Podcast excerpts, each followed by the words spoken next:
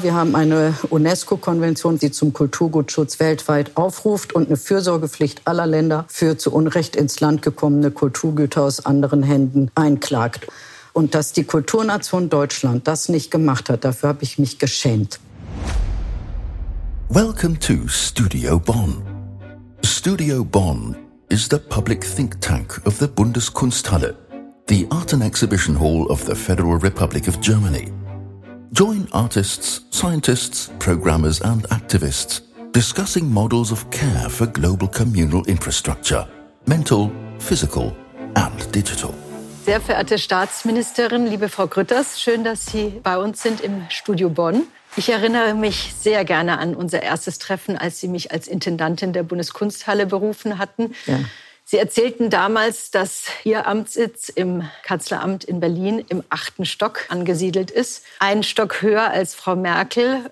Ich denke, das spricht Bände. Wir wollen heute besprechen, ob die Politik auch weiß, dass die Kultur unser höchstes Gut ist. Darum geht es heute. Und wir wollen natürlich auch von Ihnen wissen, warum Sie diesen achten Stock gegen ein Bundesministerium eintauschen wollen würden. Aber dazu später. Ich darf kurz vorstellen, auch Kolja Reichert, renommierter Kunstkritiker, Autor und jetzt auch Moderator des Abends. Ich freue mich, dass du, lieber Kolja, bei uns in der Bundeskunsthalle mit im Team bist. Ich darf dir sozusagen heute den Staffelstab übergeben oder das virtuelle Mikro. Schön, dass du dabei bist. Vielen Dank. Vielen Dank, liebe Eva. Herzlich willkommen zur ersten Ausgabe von Studio Bonn in Sesseln von Ray und Charles Eames. Die sind fantastisch, oder Frau mhm. Kutters? Sehr bequem, richtig schön. Das ist einfach toll, hier zu sitzen und sich vorzustellen, wie ähm, Kanzler hier Hof hielten. Ich, das kann ich, die waren auch stolz, das in einem so modernen Ambiente zu machen, was heute für uns aber so ein bisschen was Spießiges atmet. Aber ehrlich gesagt, die Stühle sind super und sehr bequem. Die altern nicht, ne? Mhm. Das ist aber, denke ich, vor allem das Versprechen hier. Also diese gebaute Moderne, die Architektur aus der Nachkriegszeit. Es ist transparent, es fällt das Licht ein. Dieser Raum atmet, er ist wunderbar hier, glaube ich, verortet. Und vor allem hat er eben diese Geschichte der Gesprächskultur. Und das, glaube ich, merkt man hier an diesem Ort. Frau Gutters, Sie haben also den äh, Camaro, der ursprünglich im Kanzlerbungalow hing, wieder hierher geholt. Eine kleine Nebenbaustelle mhm. neben einigen anderen, die Sie die letzten acht Jahre hatten. Sie haben die Provenienzforschung durch den Gurlitt-Fall, der zur Staatssache wurde, mhm. im Zuge dessen auch den Diskurs miterlebt, begrüßt über den Kolonialismus, in den das Humboldt-Forum provoziert hat, vielleicht ohne es zu wollen. Sie haben die Einheitswippe ins Ziel gebracht und sie haben eine Gedenkstätte für die deutsche Besatzung in Europa auf den Weg gebracht. Und sie haben zuletzt ähm, eine Milliarde für die Kultur herausgeholt im letzten Jahr zur Linderung der Folgen der Corona-Pandemie. Zwei. Und dieses Jahr noch ein. Ich würde gerne verstehen, wie das funktioniert. Und deshalb wüsste ich gerne von Ihnen, wie machen Sie das im Kabinett? Wie erklären Sie es? Hilft Ihnen da vielleicht Ihr Kunstgeschichtsstudium in Bonn? Das Kunstgeschichtestudium in Bonn, aber auch die Tatsache, dass ich an der Oper Bonn fast vier Jahre beschäftigt war und äh, die Verlagswelt kennengelernt habe, Buchhandlung, Bouvier.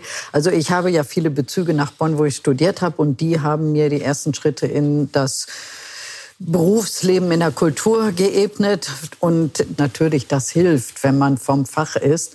Außerdem hatte ich schon, als ich Staatsministerin wurde, ja fast 15 Jahre Parlamentserfahrung ähm, mit in das Amt gebracht.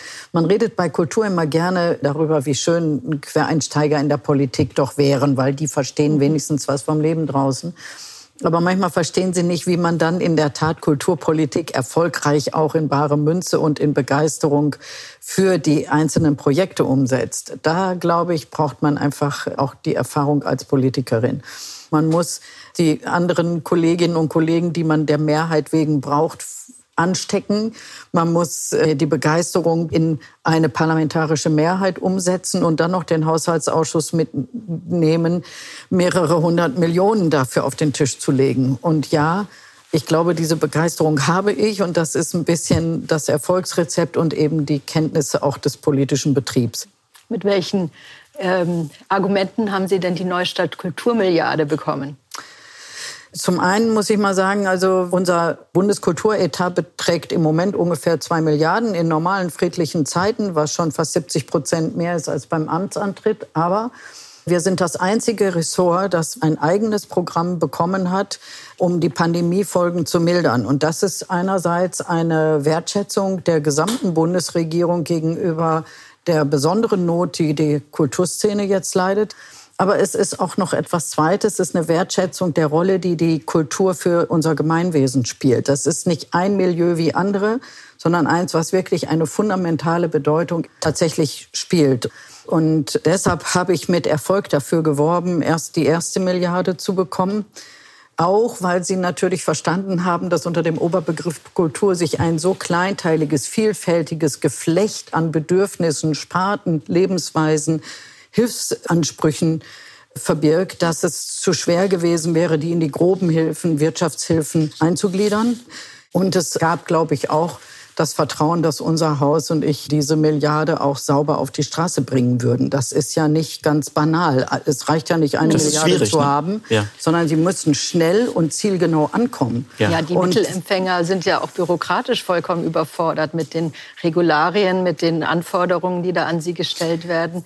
Also gerade die Solo-Selbstständigen haben doch da auch ihre Not sich darauf zu bewerben. Ja, für die Solo-Selbstständigen, das wird immer als das Hauptproblem gesehen. Die gibt es da, das ist richtig. Und viele von den Solo-Selbstständigen sind kreative. Es gibt aber viele andere Solo-Selbstständige, Hausmeister, Fahrradboten, mobile Fußpflegerin. Das ist ein Problem, was nicht nur, aber sehr stark im Kreativmilieu eine Rolle spielte. Aber es war uns genauso wichtig, die Infrastruktur zu sichern, die Arbeitsplätze für alle anderen, auch die Solo-Selbstständigen, freischaffenden Künstler, aber zum Beispiel die mehr wirtschaftlich orientierten Kulturbetriebe wie Kinos, wie Galerien, wie Privattheater, wie Clubs. Ähm, das sind alles Einrichtungen, die die Vielfalt unseres Kulturlebens in Deutschland ausmachen, aber nicht staatlich institutionell gefördert werden von Kommune, Land oder Bund. Und es ging uns darum, die Vielfalt der Kultur zu erhalten, indem wir exakt diese Zielgruppe ansprechen. Und da sind viele Solo-Selbstständige beschäftigt, für die wir seit November aber auch einschlägige Hilfen beim Wirtschaftsminister haben. Das war lange Überzeugungsarbeit und mühsam, aber es hat geklappt. Wir haben in kürzester Zeit aus unserem Ministerium heraus ein Satellitensystem entwickelt in enger Abstimmung mit den Spartenverbänden und mit Fonds. Also Stiftung Kunstfonds. Ja, oder dem Börsenverein des deutschen mhm. Buchhandels für den Literaturbetrieb, für, mit der Initiative Musik für die Popmusikkultur und die Jazzszene. Wir haben die Dachverbände, mhm. einschlägige Fonds und vor allen Dingen die soziokulturellen Zentren zu Partnern gemacht und mit mhm. denen überlegt, worunter leidet eure Szene, eure Sparte am meisten? Wie muss eine Hilfe aussehen? Könnt ihr uns helfen, die auch auszureichen? Und es ist bei der Kultur so, Sie können Geld geben, aber es muss dafür was passieren. Deshalb brauchten wir Jurys. Wir mussten in kürzester Zeit ein dichtes Netz an Hilfskonstruktionen entwickeln. Das ist uns gelungen und wir haben innerhalb von fünf Monaten fast 900 Millionen von einer Milliarde tatsächlich auf die Straße gebracht.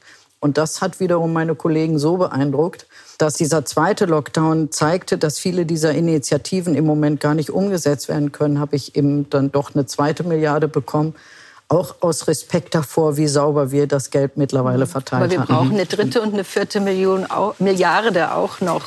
Und das Ganze wahrscheinlich verstetigt in den nächsten Jahren. Also ich persönlich denke, dass das nur wieder funktioniert, wenn da sehr, sehr viel Geld in den nächsten Jahren weiterfließt. Ist das absehbar? Also erstens, ich glaube, oder ich weiß, bundesweit sind wir die Einzigen, die ihren Jahreshaushalt verdoppelt haben zur Abmilderung der Pandemiefolgen für die Kreativen. Und ich denke, das ist auch weltweit einmalig, dieses Konjunkturprogramm für die Künste. Ob es gelingt, nochmal nur seitens des Bundes diese großen Summen dann auch über die Pandemie hinaus zur Verfügung zu stellen, weiß ich nicht. Wenn ich mitreden dürfte, würde ich sehr dafür werben. Aber wir haben eine Bundestagswahl und diese Diskontinuität, da kann ich noch nicht so richtig in die Zukunft schauen. Hm. Wir sprechen ja auch von der Verteilung wirklich an sehr, sehr, sehr viele unterschiedliche Subwirtschaftssysteme. Ne? Mhm, die Kultur genau. ist einfach eine sehr komplexe Wirtschaft, wenn man sie als solche begreifen möchte. Ich bin selbst auch Teil der Jury für die Ausschüttung der Gelder fürs Galerienprogramm. Ah, okay. Ich kann aus eigener Erfahrung sprechen, da wurde mir auch ein bisschen schummrig, wie wir da die acht Millionen fast an jeden Antrag durchgereicht haben. weil das sozusagen, eine, das Geld war einfach da. Ja, also ich, ich, kann den Schreck mir auch vorstellen, ja. wenn diese eine Milliarde plötzlich im Flur herumsteht im Bundeskulturministerium. Und dann könnte man ja eigentlich sagen, die gehören ja auch zum Wirtschaftsministerium. Also sicher braucht das Wirtschaftsministerium ein bisschen ne? Nachhilfe, wenn es darum geht, den Kunstmarkt zu verstehen. Ja. Aber ich konnte dann auch gut die Kritik verstehen, gerade von Soloselbstständigen, von freien Künstlern, dass dort niedrigere Summen ausgeschüttet wurden. Ich glaube, um die, um die 5 Milliarden für bildende Künstler. Und es gemessen an den Anträgen eine Quote von zwischen 11 und 15 Prozent gab in diesen Programmen, die bei den Künstlern ankamen. Bei dem Galerie für Solo-Selbstständige? Oder für, für die für bildenden, bildende Künstler. Künstler. Ja, bei den, wir haben ein, wir haben fast 200 Millionen und das ist eine so eine große Summe, dass ich die im Bundestag explizit und isoliert rechtfertigen musste für Stipendienprogramme zur Verfügung gestellt. Das war unsere Antwort auf die Not der Solo-Selbstständigen, die es in allen Sparten gibt. Und da haben wir, äh, wie gesagt, zigtausend Stipendien möglich mitgemacht. Und Ganz kurz als Einschub, die Solo-Selbstständigen konnten ja, wenn sie Künstler waren, oft nicht von diesen ähm, Hilfen profitieren, weil es nicht erlaubt war, sich selbst einen Unternehmerlohn auszuzahlen. Doch, das haben Sie ja auch seit Januar, von Januar bis Juni gibt es Inzwischen. den mit sieben. Ja. ja. Ich musste dafür werben. Das, der Herr Olaf Scholz wollte das nie. Der hat hektische Flecken gekriegt bei dem Begriff fiktiver Unternehmerlohn. Entweder gibt es einen Unternehmerlohn oder es gibt ihn nicht. Fiktiv gibt es ihn jedenfalls nicht. So. Und das, ja, das ist eine Denke. In solch einer Pandemie müssen viele von uns große Lernkurven mhm. hinlegen, um plötzlich auf Situationen zu reagieren, die bisher nicht zu ihrem täglichen politischen Brot gehört haben. Da nehme ich mal jeden in Schutz. Aber deshalb braucht es Anwälte oder Anwältinnen wie mich, die das dann aber auch hartnäckig vertreten. Und es ist uns gelungen, im November, ein halbes Jahr nach Beginn der Krise, tatsächlich die Hilfen für Soloselbstständige, egal welchen Beruf sie ausüben. Es gibt hier keine isolierte Hilfe nur für einen bestimmten Berufszweig. Das wäre verfassungsrechtlich nicht möglich. Also muss man es dann für alle machen. Und aus dem Grund war das nicht ganz einfach. Aber, Aber 16, jeder 16 kann nicht Millionen erreicht für, werden. 16 ne? Millionen für Galerien, 5 Millionen für Künstler. Und um nee, nee, nee, nee, nee. Wir haben 200, nee, nee, aber das ist auch, glaube ich, ehrlich jetzt eine falsche Zahl, weil wir haben 200 Millionen für Stipendien.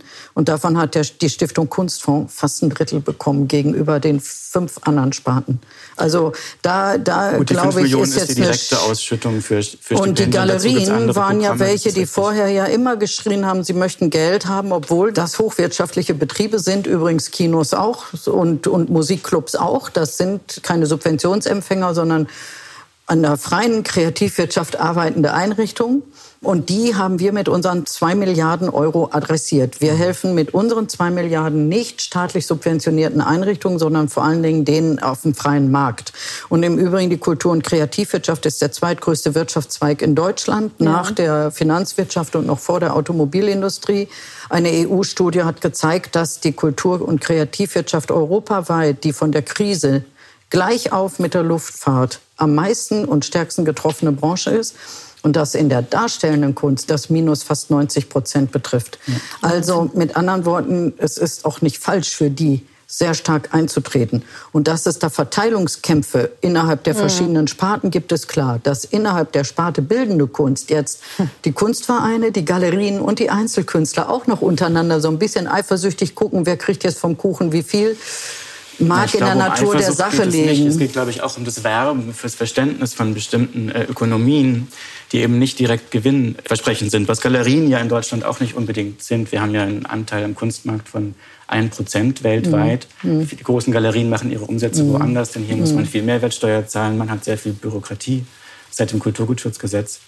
Ähm das ist eine steile These, die Sie nicht belegen können, weil ähm, nach fünf Jahren muss man, das, äh, Kultur, muss man das Kulturgutschutzgesetz, genau wie übrigens alle anderen, evaluieren. Das ist der Stichtag 16. August. Wir haben daher die Abfragebögen alle verschickt und warten jetzt auf den Rücklauf, aber noch ist er nicht da. Nur eins wissen wir jetzt schon. Raten Sie mal, wie viele Einträge auf die Liste national wertvollen Kulturguts es in den vergangenen viereinhalb, fünf das Jahren gegeben hat? Das ist ja die Kritik, dass diese fünf oder sechs, ne, Es sind 14 ja. Einträge gewesen, fast das alle auf Wunsch des Eigentümers. Zu dem, zu dem Aufwand, den man bürokratisch betreiben muss. Auch die ähm. These ist bisher bei den Rückläufen in keiner Weise belegt. Aber abgezogen wurden doch sehr viele Werke, sehr viele Privatsammler sind, sind das gegangen. Das haben die aus eigenem Antrieb getan. Ich habe sie alle davor gewarnt und immer gesagt, es ist völlig unnötig. Da ist ein Terz gemacht. Aber es gibt bessere Steueroasen in, in Europa, in der ganzen ja, dann Welt Sie, für die das, Kunst, Kultur. Aus steuerlichen Gründen Kunst kaufen, müssen Sie es in die Steueroase tun. Das ist klar. Naja, aber in Amerika gibt es ja auch andere Modelle, dass man das auch anders mhm. abschreiben kann, dass man das anders im Betriebsvermögen laufen lassen kann. Da gibt okay. es einfach andere Unterstützung. aber auch. ich habe immer unterstellt, dass ein Sammler nicht nur aus steuerlichen Gründen Kunst kauft. Und wie gesagt, wer das tut, muss natürlich gucken, wo er am günstigsten wegkommt. Uns geht es darum überhaupt nicht. Ich bin weder das Finanzamt noch äh, sind wir die Gewerbeaufsicht. Ich gucke auch nicht auf Geldwäsche. Alles das hat man uns ja unterstellt. Mhm. Damit haben wir zum Glück gar nichts zu tun, auch nicht mit den steuerlichen Belangen, sondern uns geht es ausschließlich und alleine darum, dass wir europarechtliche Regeln umgesetzt haben. Deutschland und Flandern, ein kleiner Teil von Belgien, waren die einzigen Länder, die den Mumm dazu nicht hatten, eine europaweit geltende Richtlinie umzusetzen, nach der national wertvolles Kulturgut nur unter ganz bestimmten Bedingungen das Land verlassen darf oder eben nicht. Alle Länder machen das. Deutschland hat es nicht getan aus Rücksicht auf eine Handvoll Kunsthändler, die das anders interpretiert haben. Und das Zweite war, wir haben eine UNESCO-Konvention von 1978 nicht umgesetzt, die zum Kulturgutschutz weltweit aufruft und eine Fürsorgepflicht aller Länder für zu Unrecht ins Land gekommene Kulturgüter aus anderen Händen einklagt. Und dass die Kulturnation Deutschland das nicht gemacht hat, dafür habe ich mich geschämt. Und ich würde auf jeden Fall dieses Kulturgutschutzgesetz noch einmal so machen, wie es läuft. Und ich bin nach allen Rückmeldungen, die wir bekommen haben, sehr zuversichtlich, dass selbst die Verschwörungstheoretiker unter den Kunstsammlern und Händlern eines Besseren belehrt werden. Lassen wir das Kulturgutschutzgesetz kurz stehen. Die Diskussion ist ja auch schon einige Jahre alt, hat ein bisschen an Bart. Die Galerien sind sicher ein bisschen beschwichtigt durch die Förderung. Die Bundeskunsthalle hat, hat sie auch profitiert von Neustart Kultur? Absolut, ja. Wir haben vor allen Dingen im digitalen Sektor sehr viel Förderung bekommen. Ich darf sagen, wir haben ganz tolle Programme aufgesetzt. Also wir machen nicht nur ein, ein neues digitales Foyer mit einem Customer Journey, der dann komplett durchdigitalisiert ist. Wir haben auch zu den einzelnen Ausstellungen viele verschiedene digitale Angebote, aber vor allen Dingen eben auch unsere Ausstellung Das Gehirn, komplett im Netz nächstes Jahr. Also dass man nicht nur mhm. eine analoge Ausstellung hat, da einen 360-Grad-Rundgang, wo man dann einmal sich im Kreis dreht und äh, sozusagen alles angucken kann, aber nichts gelernt hat, nichts mitbekommen hat, machen wir ein komplettes, auch pädagogisches Programm in einer virtuellen Ausstellung, parallel zu der analogen Ausstellung in der Bundeskunsthalle. Und da freue ich mich sehr drauf. Und das ist wirklich ein gut angelegtes Geld meines Erachtens. Und man sagt ja so oft, dass in Corona-Zeiten sich eigentlich nur die Prozesse beschleunigt haben. Bei uns hat das eben dazu geführt, dass die Digitalisierung so extrem viel besser geworden ist, dass wir fast nur noch streamen, dass wir in Zukunft hoffentlich alles auch hybrid aufsetzen. Also wir möchten, wenn wir uns dann treffen mit einem großen Publikum, aber trotzdem zu den Zuschauerinnen weltweit uns ausdehnen können. Wir haben Zeichen-Online-Kurse. Da sind tausend Menschen bislang also gewesen. Also neue Zielgruppen erreichen. Ja. Genau. Von Kanada bis Neuseeland mhm. gibt es eben diese große Zuschauerschaft, aber auch die, die Workshops mitmachen. Und das ist so mhm. toll. Also das funktioniert wunderbar. Ich glaube, dass die Digitalisierung wirklich ein bisschen Schub durch die Pandemie bekommen hat. Aber das Einzige, was man dabei noch beachten muss, ist, solche Angebote finde ich natürlich super oder die vielen neuen Abonnenten, die die Berliner Philharmoniker Amerika bei mhm. ihrer Digital Concert Hall bekommen haben und so weiter. Aber viele Künstler haben sich ja im Netz auch in dem ersten Anlauf der Krise tatsächlich dargestellt und uns allen die Isolation ein bisschen erleichtert. Aber es gibt immer noch gerade für Musik kein richtiges Geschäftsmodell im Netz. Und Künstler müssen von ihrer Leistung auch im Netz leben können. Absolut, und insofern ja. arbeiten wir da an einer harten kulturpolitischen Fragestellung. Es gibt die große Initiative Fair Share womit auch sehr berühmte Künstler ihre Majors, ihre Musiklabels verpflichten wollen, ihnen einen fairen Anteil am Streaming-Erlös zu zahlen. Und das ist im Moment eine große ungeklärte, große ungeklärte Frage und eine, eine, Ungerechtigkeit. Ich bin froh, dass Sie das Thema aufbringen, denn insbesondere solche Fragen wollen wir in Studio Bonn über unsere verschiedenen mhm. Gespräche, Essays, Podcasts auch thematisieren. Mhm. in welcher Art von Wirtschaftsmodell leben wir inzwischen durch den digitalen Plattformkapitalismus? Wenn 90 Prozent der Einnahmen aus Spotify an Major-Labels gehen, ja. die selbst im Vorstand sitzen. Genau. Und welche alternativen äh, Modelle sind möglich, um Bindungen zwischen Künstlern und Publikum zu schaffen genau. also und auch Gewinnbeteiligung zu schaffen, vielleicht in beide Richtungen. Wir genau. sprechen zum Beispiel über Blockchain-Modelle, genau. voraussichtlich im Juli mit Josef Vogel, Wilhelm Maller und Tito Steyer, haben damit mit Wilhelm Maller ja. auch einen Musiker ja. mit im Gespräch. Und was gerade im Netz passiert, auch gerade an welche Art von kommunaler Teilhabe, von gemeinsamer Entwicklung, von Essays, von Alben, zusammen mit Fans dort entstehen. Das interessiert uns besonders. Ja, und Insofern das ist echt hören, eine brennende Frage, mhm. weil wir haben ja jetzt gerade wieder versucht, die Urheberrechtssituation zu novellieren. Das ist ein ständiger Kampf, in dem es keine allgemeine Gerechtigkeit geben kann zwischen Nutzer, Verwerter und Urheber. Also der Urheber, der am Beginn der Kette steht, muss einfach von seiner geistigen Leistung leben können. Das ist ein Zivilisationsprinzip, dass es nicht nur materielle Leistung gibt, für die es einen Tauschwert gibt, sondern eben auch immaterielle, geistige Leistung.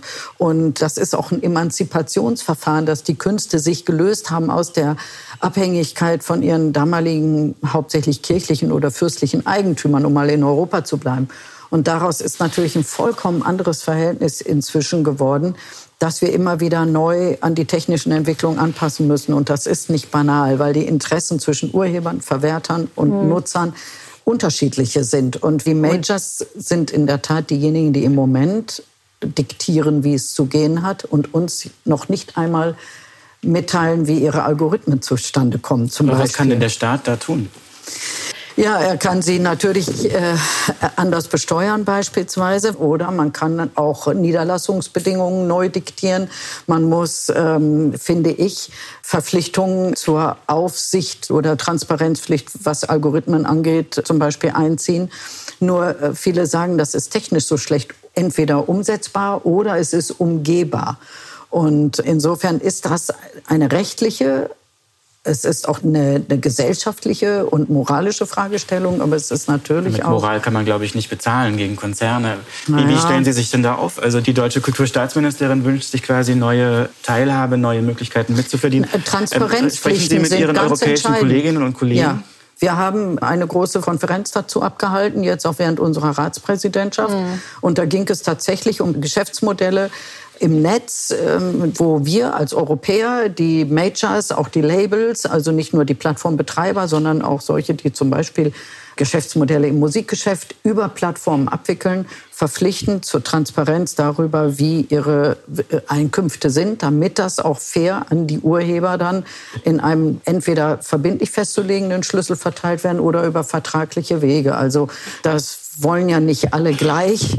Das ist schwierig, aber die Bedingung ist erstmal Transparenz über das, die Einkünfte, die Streaming-Plattformen wie zum Beispiel Spotify machen und oder also das. Aber die Verwertung ist dann wahrscheinlich Bitte? auch die Verwertung kommt dann auch nicht unbedingt dann bei den KünstlerInnen an, oder? Die, nee, das, das ist eben das Problem, dass die Einkünfte bei den Majors, bei den Plattformbetreibern landen und der Künstler gar nicht weiß, wie hoch die sind, also auch keine Ansprüche geltend machen kann über einen bestimmten Anteil, der ihm zusteht. Mhm. Es ist ein schwieriges Feld.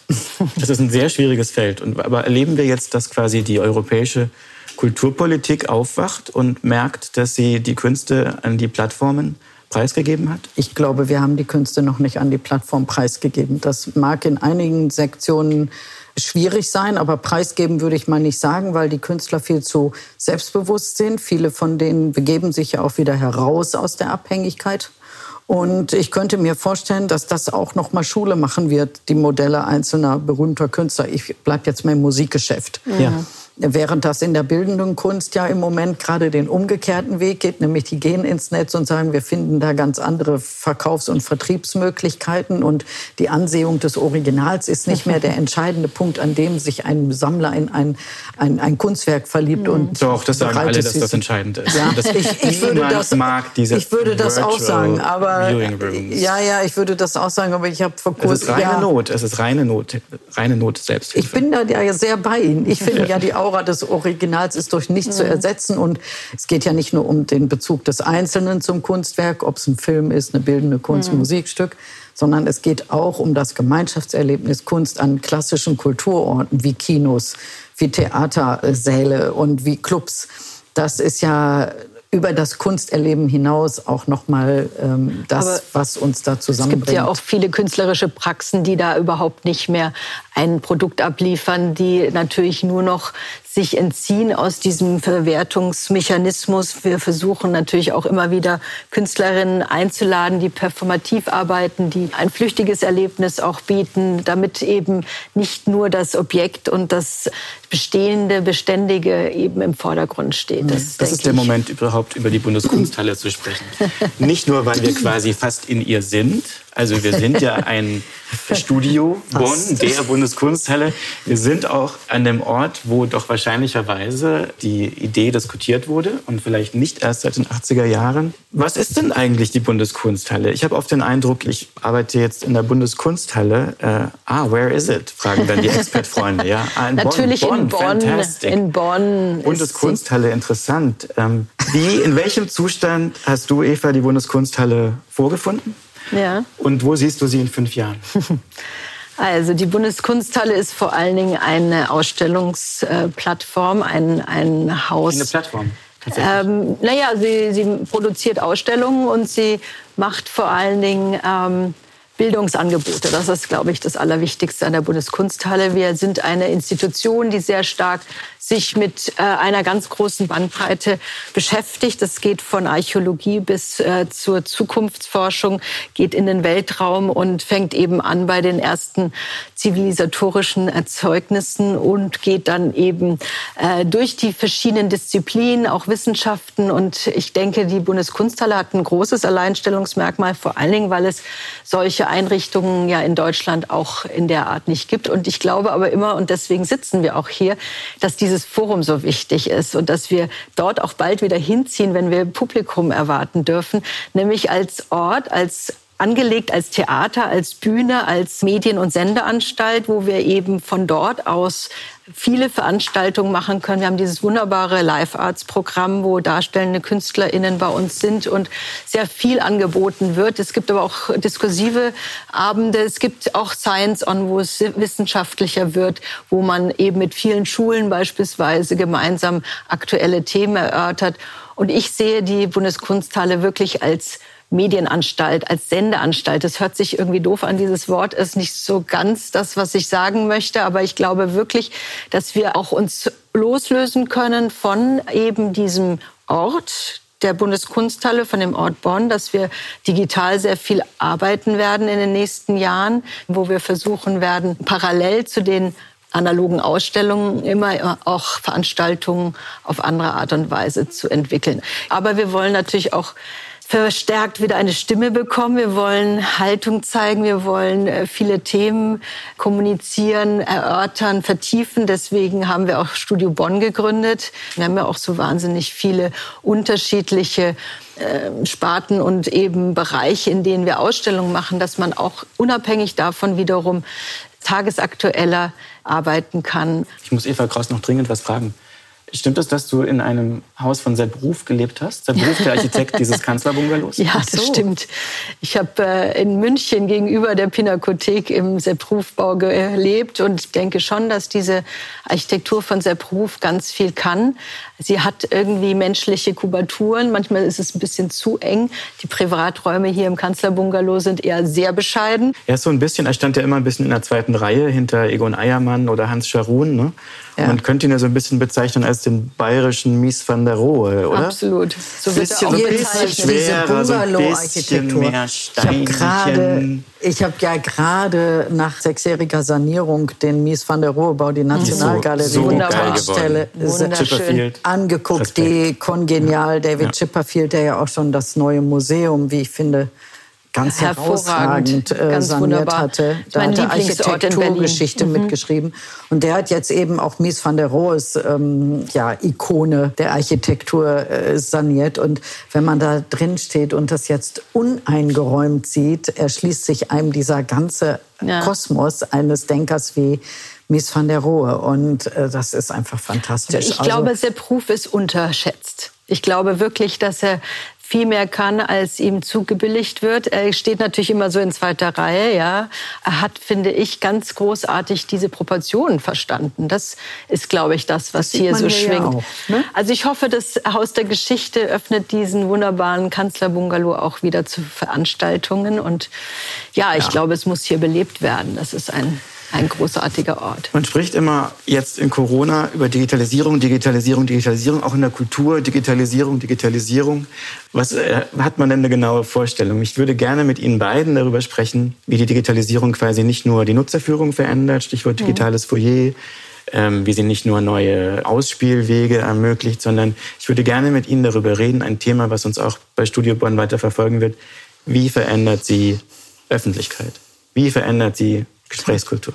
Ja, diese Mediatheken sind ja schon Gold wert, indem man zeitunabhängig ist. Und dieses mhm. Überregionale, dieses Internationale, wir werden dann auch auf Englisch switchen irgendwann bald. Man erreicht natürlich extrem viel mehr Menschen, ZuhörerInnen, äh, Leute, die auch dann mit einem in äh, Austausch kommen. Also ich glaube, gerade in der Gesprächskultur ist es extrem wichtig, das Digitale nicht zu vernachlässigen. Aber es ist doch auch eine riesige Herausforderung an mhm. Kulturinstitutionen und an, ich würde sagen, an jede Institution, ja. dass man plötzlich eine Art von kopernikanischem Umschlag hat. Also die Bundeskunsthalle hat einen Instagram-Account, aber ich als Besucher ich habe ja auch einen Instagram-Account. Und wieso soll ich akzeptieren, was die Bundeskunsthalle als wichtig und kulturell wertvoll darstellt? Jeder kann kommentieren, jeder kann sich einmischen. Mhm. Und wir leben in einer Situation, in der plötzlich jeder an diesem Kampf um kulturelle Deutungshoheit teilhat. Wie Aber das verändert das das Museum? Na, ich glaube, nur gut ist das nicht.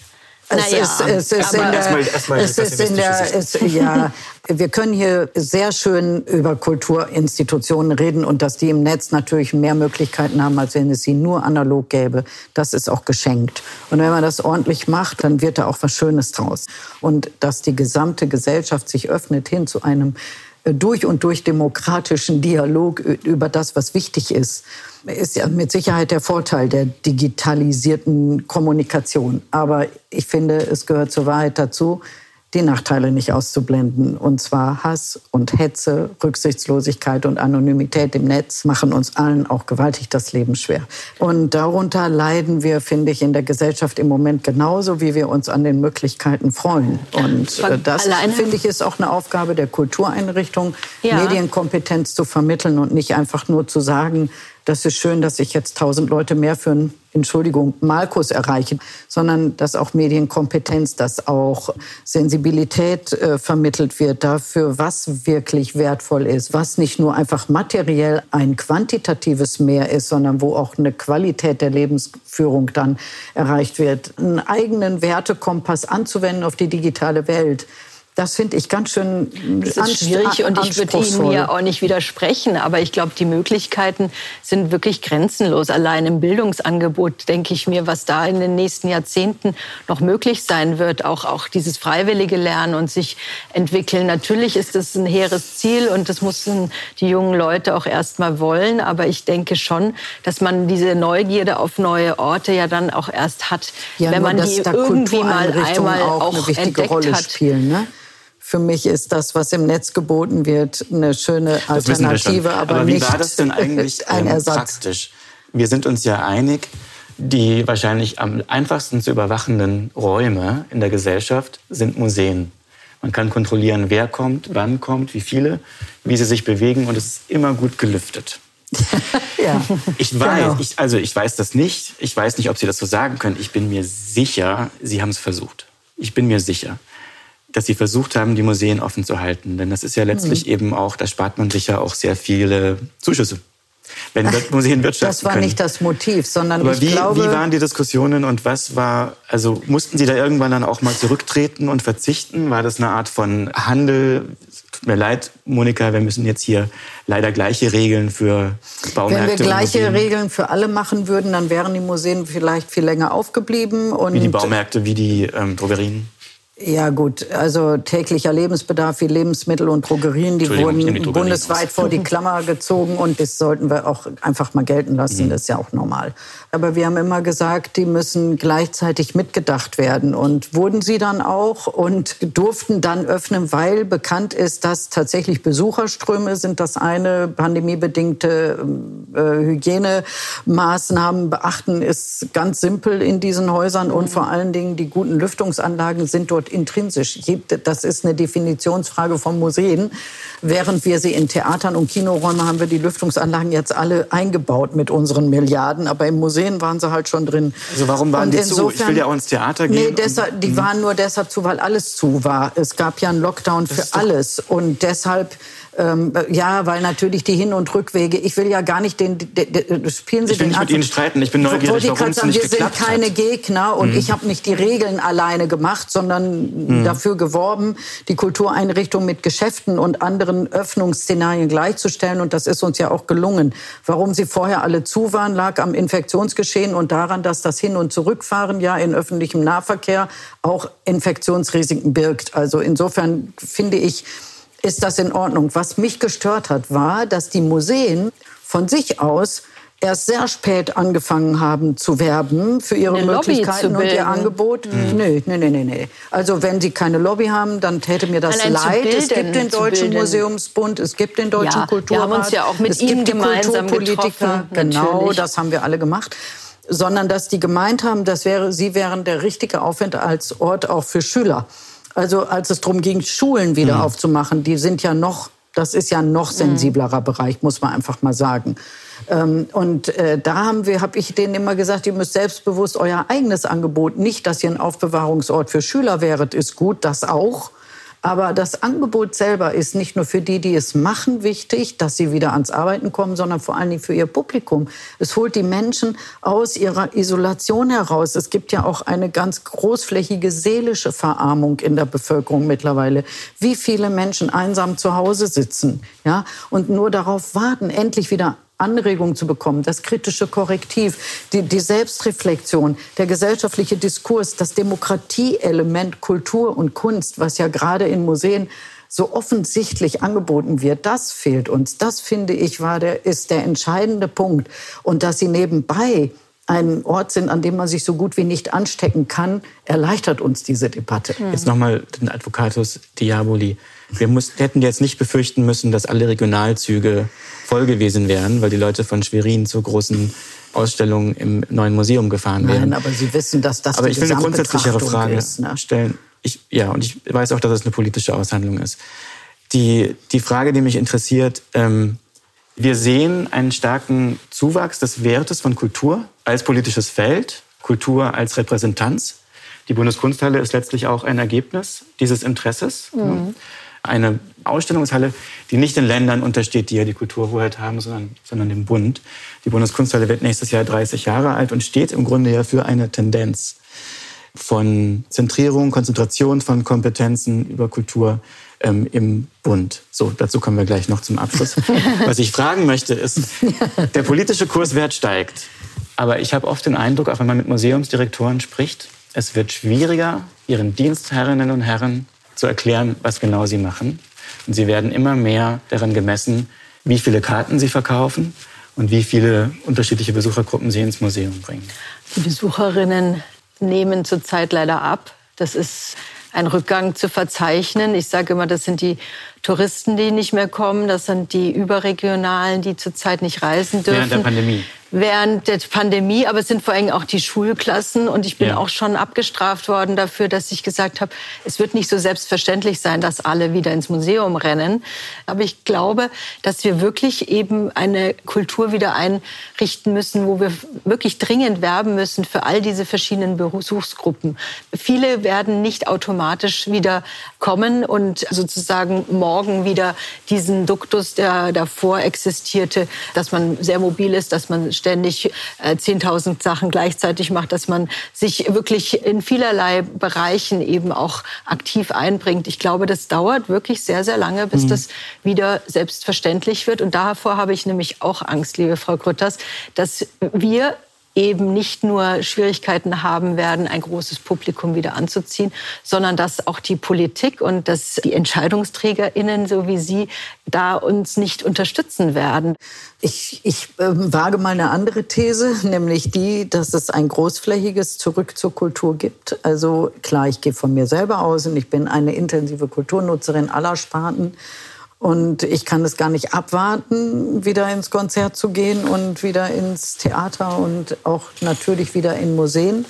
Aber das ist ja auch eine Aber, Schichtenfrage und, und das ist das Zweite ist, wir mhm. machen deshalb große Programme, mhm. dieser Kultursommer. Mhm der mit fast 40 Millionen Euro Regionen helfen soll, im Spätsommer wieder für die Kultur zu werben, quer über alle Sparten. Also das sehen wir lokal und regional bezogen und das wird von der Bundeskulturstiftung unterstützt, die das Profession diese Werbe- und Marketingveranstaltungen professionalisieren helfen soll. Das können die auch mit Kulturagenten. Also da haben wir ein großes Programm zum Wiederankurbeln gemacht. Aber ich glaube gar nicht, dass das das größte Problem ist.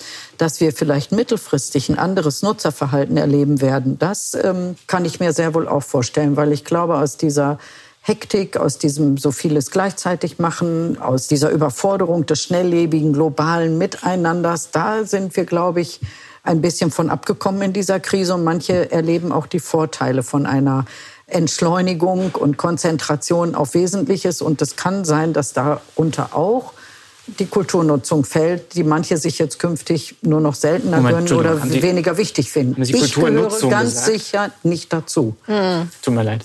Aber Kulturnutzung klingt wie ähm, Telefonnutzung. Ja, ich meine, dass wenn, wenn, jemand, wenn jemand sagt, das brauche ich jetzt nicht mehr so dringend, dann könnte das natürlich, also für mich ist das ja, ich habe es ja eben gerade ganz anders dargestellt. Ich habe gesagt, das ist ein Demokratieprinzip, das ist eine Daseinsfrage für mich, das ist äh, die Selbstreflexion, ja. das ist die Urteilskraft, ja. das ist das kritische Korrektiv, ja. diese Anregung, die einem so fehlt, wenn man jeden Abend und immer nur zu Hause hockt, ja, und in seiner Filterblase auf dem Sofa mit niemandem über den Film, den man sich gerade per Stream ins Haus geholt hat, reden kann da fehlt ein Teil dessen, was Kultur für mich zumindest mhm. als Lebensprinzip ausmacht. Und das, glaube ich, würden ernsthafte Menschen des vorigen Publikums auch künftig wieder so sehen. Aber ich will nicht ausschließen, dass es Veränderungen geben kann. Aber wo ich äh, einhaken wollte oder äh, beruhigend entgegenkomme, ist, inklusive Kulturnutzung ist mit Sicherheit etwas, was wir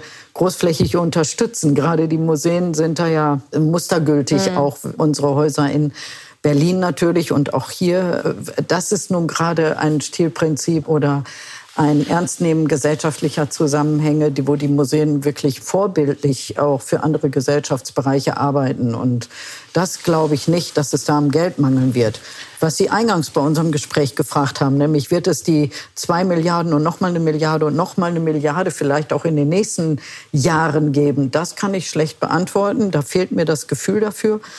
Aber es wird ja, äh, es wird ja richtig schlimm werden. Und wer dann, der, das ist genau die Frage. Andere sagen, ja die Wirtschaft, es wird ja einen großen Verteilungskampf zwischen, zwischen Sozialem und Kultur geben. Es wird einfach das war Bürgermeister aber immer schon so. Es sind hier in Bonn Menschen auf die Straße gegangen, also die haben ihre Kinder Schilder in die Hand gedrückt. Ich brauche keine Oper, sondern ein Schwimmbad. Ich finde das gegeneinander ausspielen solcher lebenswichtigen Bereiche und dazu gehört Kultur natürlich auch. Ja, das ist ja äh, keine Delikatesse für Feinschmecker, sondern Brot für alle. Ich glaube, über dieses Selbstbewusstsein sind wir ja selbst längst hinaus. Verteilungskämpfe braucht, gibt es übrigens in der Politik immer. Und da müssen Sie einfach starke Kulturpolitiker haben, die äh, erklären, dass wenn man da spart, man viel weniger spart, als man zerstört. Und dass das, was einmal kaputt ist, in der Regel übrigens nicht wieder aufgebaut wird. Deshalb war nicht jede Kommune davor, an dieser falschen Stelle den Rotstift anzusetzen beim Kassensturz nach der Pandemie, weil sie, wie gesagt, viel mehr opfert, als sie überhaupt in der Kasse behält. Und man kann eine Gesellschaft sehr genau daran erkennen, wie sie mit ihrer Kultur umgeht. Da dürfen keine Fehler gemacht werden. Wenn Sie von Investitionen sprechen, dann haben wir es ja gerade zu tun, auch mit sehr, sehr kleinen Unternehmen, wenn wir sie so nennen wollen. Künstlerinnen und Künstler, die vielleicht die Hälfte ihres Lebens investiert haben in ein bestimmtes Modell. Natürlich ja. ein Angebot, das sie selber erfunden haben und nach dem niemand gefragt hat. Die jetzt diese Investitionen brach liegen lassen, in Hartz IV ja. gehen müssen, ja. dafür mhm. erstmal ihr Erspartes aufgeben müssen. Und wir erleben, dass Künstler aus der Künstlersozialkasse, auf die sie ja zu Recht stolz sind, rausgeschmissen werden. rausfliegen, weil sie mhm. mehr als 450 Euro im Monat dazu ja. verdienen. Ich muss mal einen Vergleich mit Österreich machen. Mhm. Da hat über zehn Monate jede solo-selbstständige Künstlerin 1000 Euro bekommen und über das Pendant zur Künstlersozialkasse gibt es auch weiterhin Linderungen, Ausschüttungen. Mhm. Sind die freie schaffenden Künstlerinnen und Künstler und jetzt nicht nur Bildende, auch Musikerinnen, Darstellende, die großen Verliererinnen der Krise. Und Nein, das sind sie zum Glück nicht. Wir haben das Sozialschutzpaket, was einen ganz anderen Umfang hat als vergleichbar das Modell in Österreich äh, aufgelegt und zwar schon zum Beginn der Krise. Und da geht es genau nicht um Hartz IV. Sie müssen eben nicht an ihre Altersrückstellung. Sie bekommen die reale Miete und nicht eine Durchschnittsmiete. Sie bekommen die reale Heizung, nicht eine Durchschnittsheizung. Sie bekommen Kinderzuschläge für alle. Also wir haben da ein Modell entwickelt, was das Gegenteil von Hartz IV ist, fast ein ungehinderter Zugang zur Grundsicherung. Und ich habe mit mehr als 200 Millionen Euro Stipendien ausgereicht.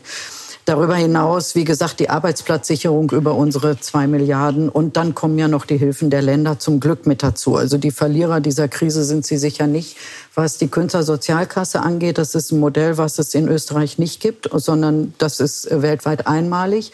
Und das ist das einzige soziale Hilfsmodell, was tatsächlich eine Berufssparte gegenüber allen anderen privilegiert und deshalb jedes Mal verfassungsrechtlich jedes Jahr einmal verteidigt werden muss, weil wir wissen, dass der Nutzen dessen, was sie tun, für sie selber wichtig ist, aber für die Gemeinschaft noch wichtiger.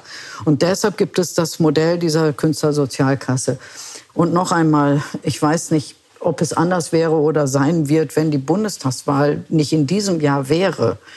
Die Angela Merkel hat in ihrem Gespräch mit Künstlern vergangene Woche ja sehr deutlich gesagt, mhm. dass sie weiß, dass man diese Sonderhilfen verlängern muss, auch über das Ende, wie auch immer man das übrigens definieren wird, der Pandemie hinaus.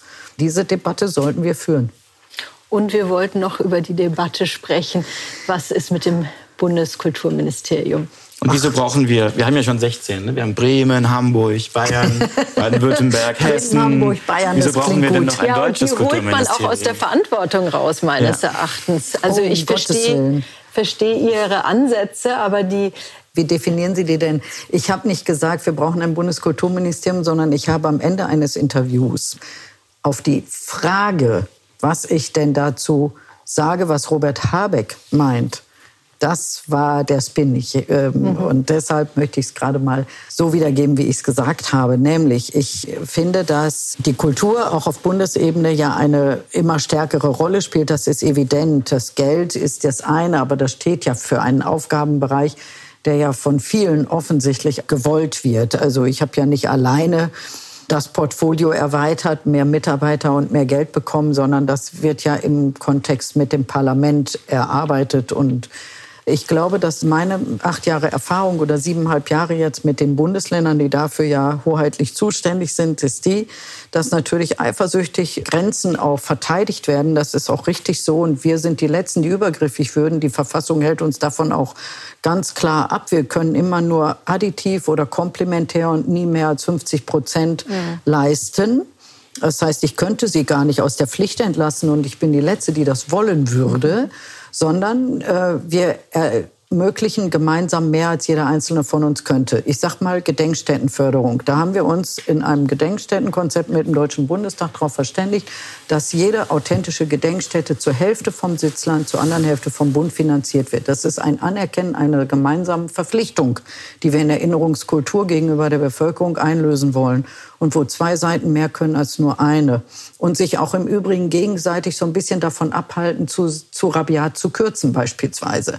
So, jetzt nochmal zurück zum Bundeskulturministerium. Müssen Sie aber Robert kurz machen, Habeck, oder? Wir müssten mit einem Fade-out okay. arbeiten. Robert Habeck Sie müssen nämlich zum Flugzeug, Frau Grütters. Dass man das, die, die BKM aus dem Kanzleramt rausholt und ins zum Beispiel Bildungsministerium reintut. Ach, das, das geht ja gar nicht. Finden wir völlig falsch. Das ist definitiv eine Degradierung der Rolle der Kultur, die als mhm. Querschnittsaufgabe im Kanzleramt gesagt. eine ganz andere Rolle spielt und natürlich, indem es an ein anderes Ministerium drangesetzt würde, definitiv an Aura und an Kraft verlöre.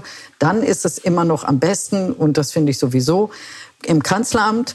Aber durch die schiere Größe mit zwei Milliarden und 400 Mitarbeitern, ressortähnlich, kann es natürlich irgendwann sich auch emanzipieren.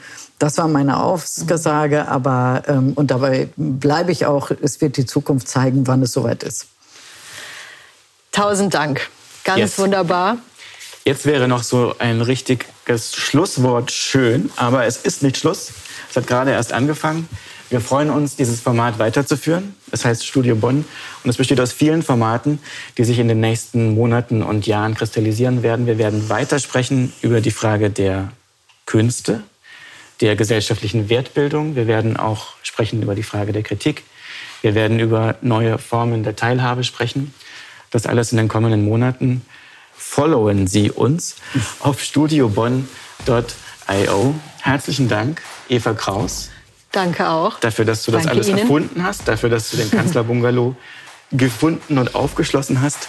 Vielen Dank, Frau Grütters, dass Sie mit uns intensiv diskutiert haben über das politische Handwerk, aber auch über Urteilskraft und gesellschaftliche Infrastruktur. Vielen Dank auch.